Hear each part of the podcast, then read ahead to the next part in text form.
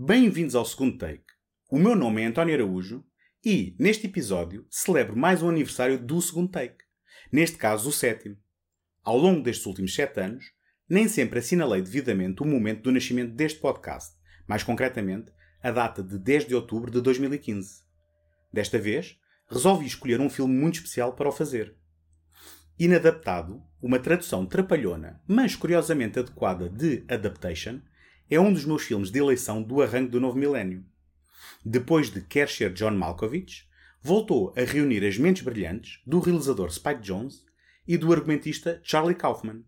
E o resultado foi uma inesperada reflexão sobre o próprio ato de criação artística, razão pela qual me parece um ótimo título para celebrar o sétimo ano de vida do segundo take.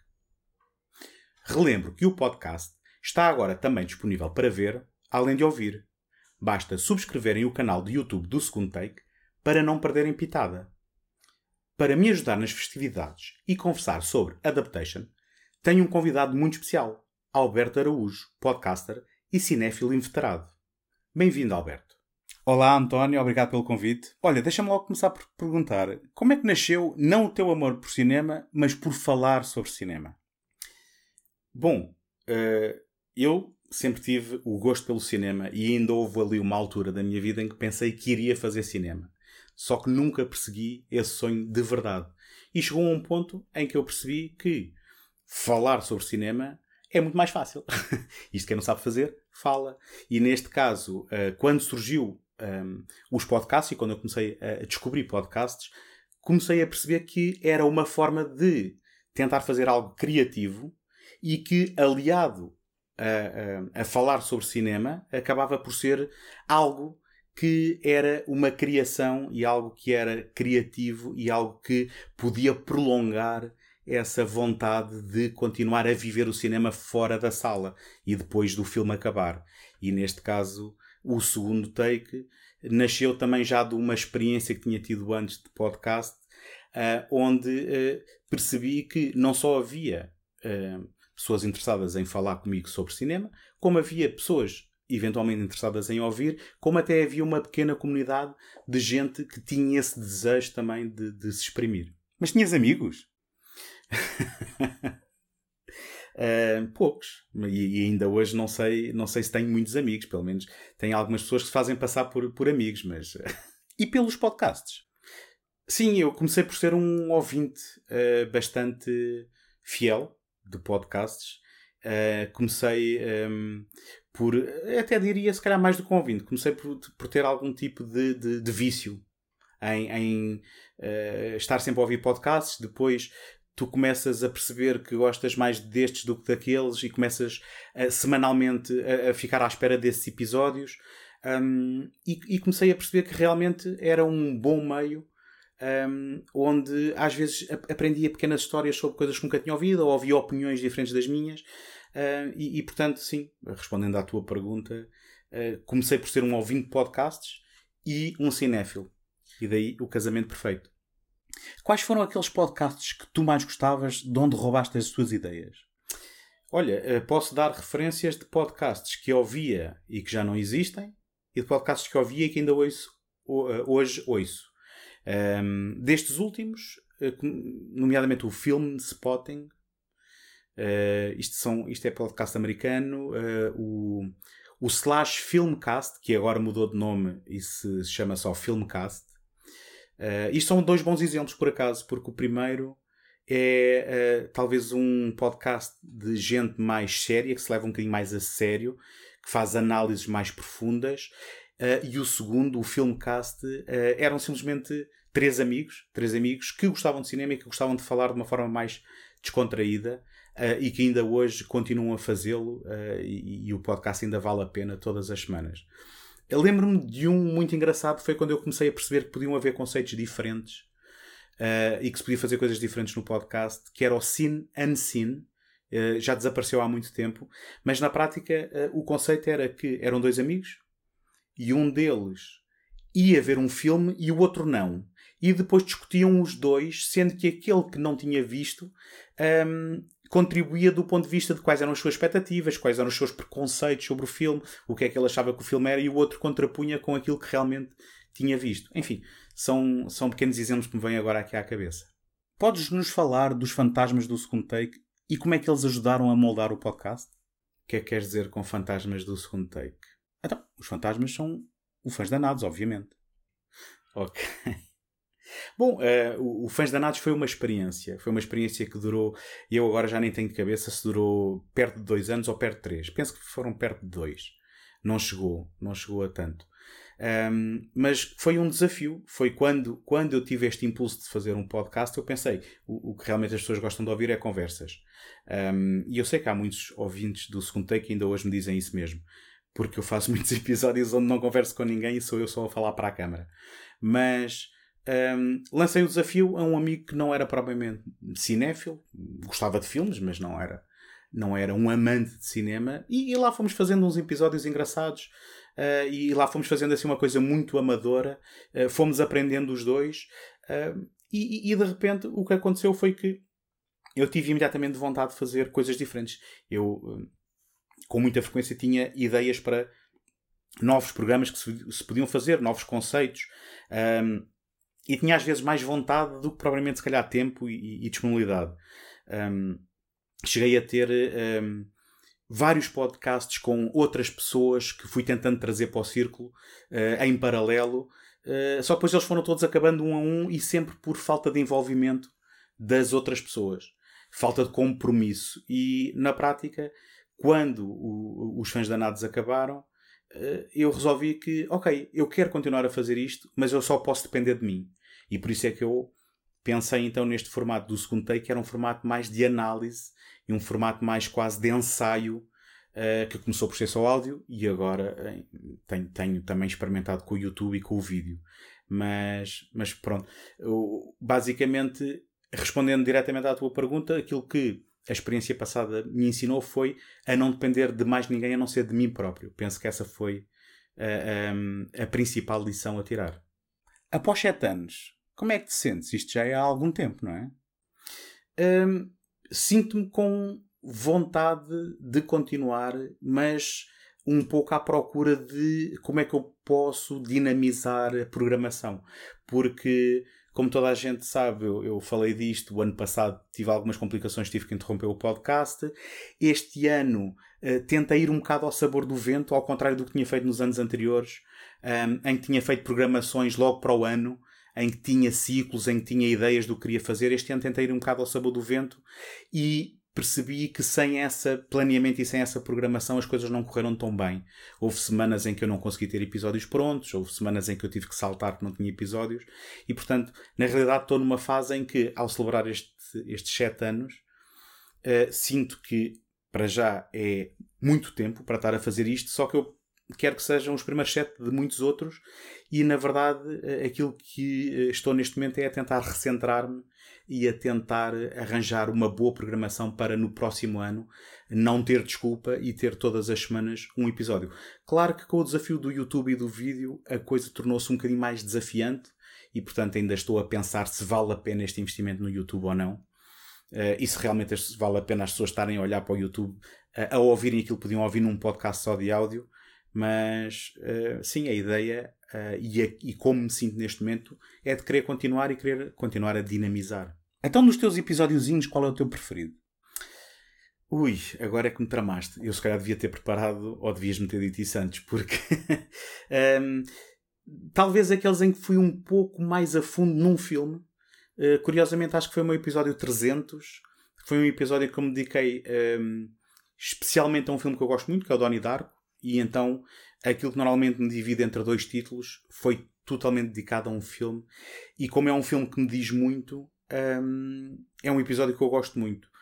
Um, por, curiosamente, também outro episódio em que me dediquei totalmente a um título foi o Southland Tales, do mesmo realizador, que, ao oposto do Donnie Dark, é um filme que eu não gosto e que tentei procurar porque é que realmente não gostava ou se ainda sentia o mesmo do filme ao revisitá-lo. E foi um e, e esses, esses, episódios em que vou mais a fundo num tema num, num, num, filme só que tem que me dizer alguma coisa porque senão também não terei nada para dizer sobre eles uh, e gosto muito desses. E, e é assim tenho que apontar também àqueles em que tenho convidados que me vêm certa forma, enriquecer a, a experiência de, de, fazer podcasts. E nós já, já tivemos um, muitos convidados uh, da nossa comunidade e numa outra ocasião tive a oportunidade de chegar à fala com um realizador ou outro que é sempre interessante e é sempre um, desafiante também, mas que pronto, também vem enriquecer a experiência. Então, mas ao fim e ao cabo, preferes fazer isto sozinho ou preferes ter gente talentosa que te ajude? eu gosto das duas vertentes, mas isto é um bocado como perguntar se gostas mais do pai ou da mãe, não é? É por razões diferentes gosto das duas vertentes. Gosto do controle que tenho uh, e da fiabilidade de saber que conto comigo próprio, muito embora tenha acabado de dizer que este ano uh, às vezes deixa-me a mim, uh, a mim próprio mal, em algumas circunstâncias, mas também gosto do desafio de de vez em quando ter Uh, convidados a, a, virem opinar e, sobre os quais podemos debater. Uh, e, e, às vezes há episódios até inesperados em que tu não sabes bem o que é que estás à espera, porque não conheces às vezes alguns dos convidados e que cria-se ali uma conversa muito engraçada e, e, que eu espero que também tenha interesse para quem ouve. Portanto, gostas dos vertentes. E falas com os teus fãs, quer dizer, que presumo que existam. Eu falo tento falar com eles todas as semanas, eles é que não falam comigo de volta. Porque é um, é um fenómeno. Uh, eh, um, a, a, falta de feedback, digamos assim, um, que, enfim, eu também não quero alongar muito nisto, porque acho que no passado já falei sobre isto e, e voltei meio a queixo-me, mas que há pouco envolvimento.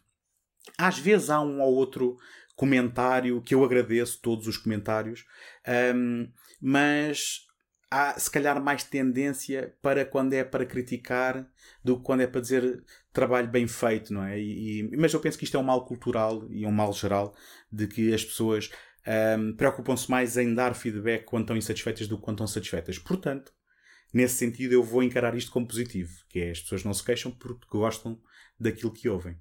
E como é que descreverias o podcast do Alberto Araújo e porquê é que é tão melhor que o teu? O podcast do Alberto Araújo, eu espero que o Alberto apareça mais vezes uh, para, para contribuir para estes aniversários e quem sabe outras coisas. Mas o podcast do Alberto Araújo é um podcast mais descontraído, não é? O, o Alberto é uma pessoa menos formal na forma como escreve e na forma como fala, e portanto, se calhar tenho a aprender com ele alguma coisa que é tentar ser um bocadinho mais relaxado, em frente à câmara, em frente ao microfone, o, o que for, uh, e tentar falar dos filmes de uma forma menos formal e um bocadinho mais, mais divertida. Penso que esse é, é, é o melhor que se pode dizer sobre o podcast do Alberto Araújo. She hates me. She's disappointed. I could see it in her eyes when we met. I've got to stop sweating. Oh, she looked at my hairline. She thinks I'm bald. She's thinking I would never in a million years sleep with this guy. We think you're great. Oh, thanks. Wow, that's that's nice to hear. To begin, coffee would help me think coffee a muffin. I'm going up to Santa Barbara this Saturday, and I, I was wondering. Oh. I'm sorry. So I'll just be right back with your pie then. Drum roll, please. I'm gonna be a screenwriter, like you. I'm putting in a chase sequence. So the killer flees on horseback, cops after them on a motorcycle. And it's like a battle between motors and horses, like technology versus horse. Susan, we would really like to option this. You want to make it into a movie? I want to know what it feels like to care about something passionately. John LaRoche is a tall guy, sharply handsome. The book has no story. There's no story. Make one up. Okay, we open with LaRoche. No, we open at the beginning of time. Okay, we open with LaRoche. Crazy white man. We open on Charlie Kaufman. Fat, bald, ugly, paces. No! Written myself into my screenplay. That's kind of weird, huh? I guess we thought that maybe Susan and LaRoche could fall in love. I just don't want to ruin it by making it a Hollywood thing. It's like I don't want to cram in sex or guns or car chases or characters overcoming obstacles to succeed in the end. She's crying. What's she hiding from her? I think you actually need to speak to this woman to know her. People find love, people lose it. Every day, someone somewhere takes a conscious decision to destroy someone else.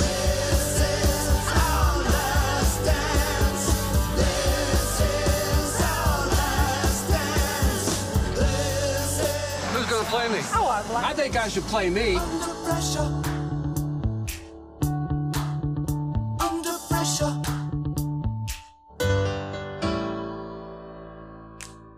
Falemos então agora sobre Adaptation, filme de 2002, escrito por Charlie Kaufman e realizado por Spike Jonze. Adaptation é um filme notável a muitos níveis. Em primeiro, é a continuação da colaboração entre Charlie Kaufman e Spike Jonze depois de Quer Ser John Malkovich. Tem um elenco notável em segundo lugar, a começar por uma interpretação dupla de Nicolas Cage, naquele que será provavelmente o melhor desempenho da sua carreira. E tem também um Chris Cooper eletrizante, ao ponto de ofuscar o brilho sempre constante de Meryl Streep quando os dois contracenam. Em terceiro lugar, é um exercício meta em que Kaufman, perante as dificuldades de adaptar material de terceiros, neste caso o livro The Orchard Thief de Susan Orlean, não só coloca todas as suas angústias existenciais no argumento, como se coloca a ele próprio no guião, numa manobra que o próprio descreve de narcisista. O que é que te atraiu tanto neste filme e porque é que é tão importante para ti, ao fim e ao cabo? Bom, tudo aquilo que referi anteriormente. Acho que era e continua a ser um filme muito corajoso, na sua forma fluida e como se transforma em função dos progressos que Kaufman vai tendo na abordagem narrativa, do qual o melhor exemplo é mesmo a reta final, em que depois da conversa com Robert McKee, o filme se torna numa convencional ficção de Hollywood, mudando completamente o tom que vinha antes. E também na frontalidade do seu autorretrato, o de alguém inseguro, solitário, neurótico, pretencioso, sem aptidões sociais. Como tu, não é? Como assim? Então, inseguro, solitário, neurótico, pretencioso, sem aptidões sociais, um bocado careca. Bom, nunca me senti neurótico. Solitário em 2002 definitivamente, agora já não. E o resto? Sim, quer dizer, tenho que admitir que há uma ponta de pretensão naquilo que faço. Sempre que começo um episódio, quero que seja melhor que o anterior. Procuro ter a melhor compreensão possível de um filme porque quero analisar os seus significados profundos. Não para parecer mais inteligente do que sou, mas para eu próprio aprender nessa demanda, porque acredito no poder da sétima arte em comunicar connosco a um nível profundo. eu não percebi nada, mas isso cheira-me a insegurança. Bom, isso está sempre presente. Tal como dizia, há um certo nível de dúvida quanto à capacidade para produzir um episódio verdadeiramente bom. Muitas vezes por falta de tempo, outras por falta de fontes de referência, ou até mesmo por falta de compreensão de determinada obra. Depois há o constante voltar à estaca zero no que respeita ao método. Fazer o segundo take dá muito prazer, pela partilha, pela descoberta de uma comunidade com os mesmos interesses, pelo simples ato de ver filmes para o alimentar. Mas a página em branco, no momento de escrever o guião, assusta-me muito e deixa-me ansioso.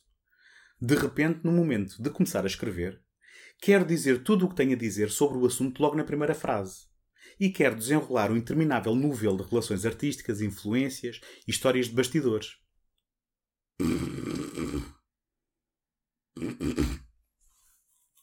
Ah, sim. E que mais?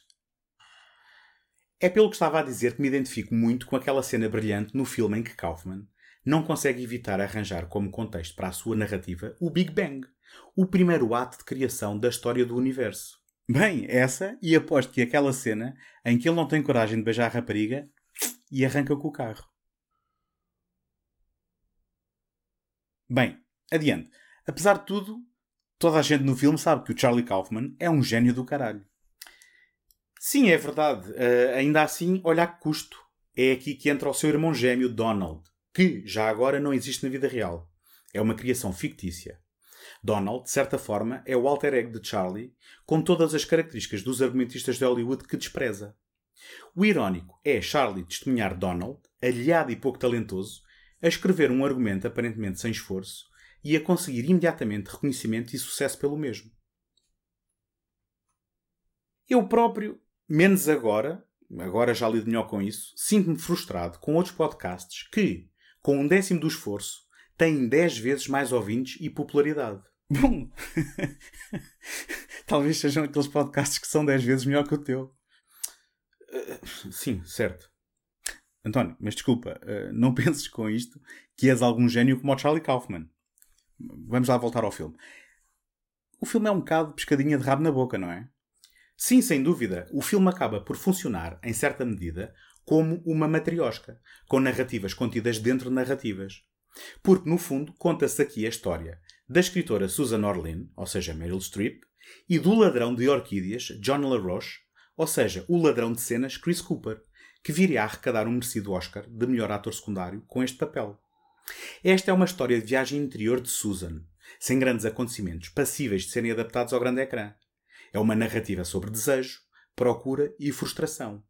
A ironia é que nem Charlie Kaufman, com todo o seu talento e vontade de ser fiel, consegue resistir a transformar o final desta história, com a ajuda do guru da escrita de guiões Robert McKee, numa charupada de Hollywood sem qualquer preocupação com a verosimilhança nem com a qualidade artística.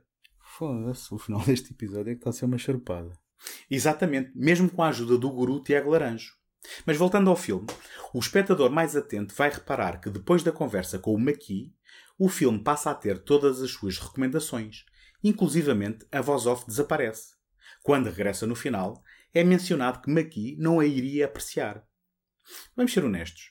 No último terço, o filme é completamente desinteressante, mas é como tu disseste. É feitio e não defeito. Funciona muito melhor refletir sobre ele intelectualmente do que propriamente vê-lo. Ainda assim, acaba por ser um final perfeitamente alinhado com a aventura emocional de Kaufman durante o resto do filme. Bom, vamos embora ou queres dizer mais alguma coisa? Sim, como curiosidade, apontar os vários cameos polvilhados pelo filme, a começar por John Malkovich, John Cusack e Catherine Keener, visto que se recria o platô de rodagem de Quer Ser John Malkovich, onde também vislumbramos o próprio Spike Jones. Também podemos ver breves participações de David O. Russell, como um jornalista da New Yorker, e do saudoso Curtis Hanson como o marido de Susan. Ainda mais curioso é o argumento ser coassinado por um tipo que não existe, que é o Donald. Sem dúvida, tendo a dupla inclusivamente sido nomeada ao Oscar para melhor argumento adaptado. Alberto Araújo, muito obrigado por teres aceito o convite. Até uma próxima. Ok. Ainda bem que alguém se divertiu. Convido todos os que ainda estiverem a ver e a ouvir a virem ao Porto no próximo dia 3 de dezembro, mais propriamente ao Cinema Passos Manuel, para a primeira edição do Nalgas Film Festival. Organizado pelos nossos amigos do Nas Nalgas do Mandarim, irá contar com a exibição de curtas-metragens de Ricardo Machado, Luís Alves, Francisco Lacerda e Felipe Melo, entre outros acontecimentos a não perder, tais como o lançamento do anuário do Videoclube do Sr. Joaquim, uma feira do colecionador e muito mais. Contará ainda com a colaboração do Segundo Take, VHS, Sala Azul, Fio Condutor e Cineblog. Por isso estejam atentos também a estes programas para saberem mais novidades. Um muito obrigado ao Tiago Laranjo na produção deste episódio. Espero encontrar-vos por aqui no próximo episódio. Até lá, boas fitas!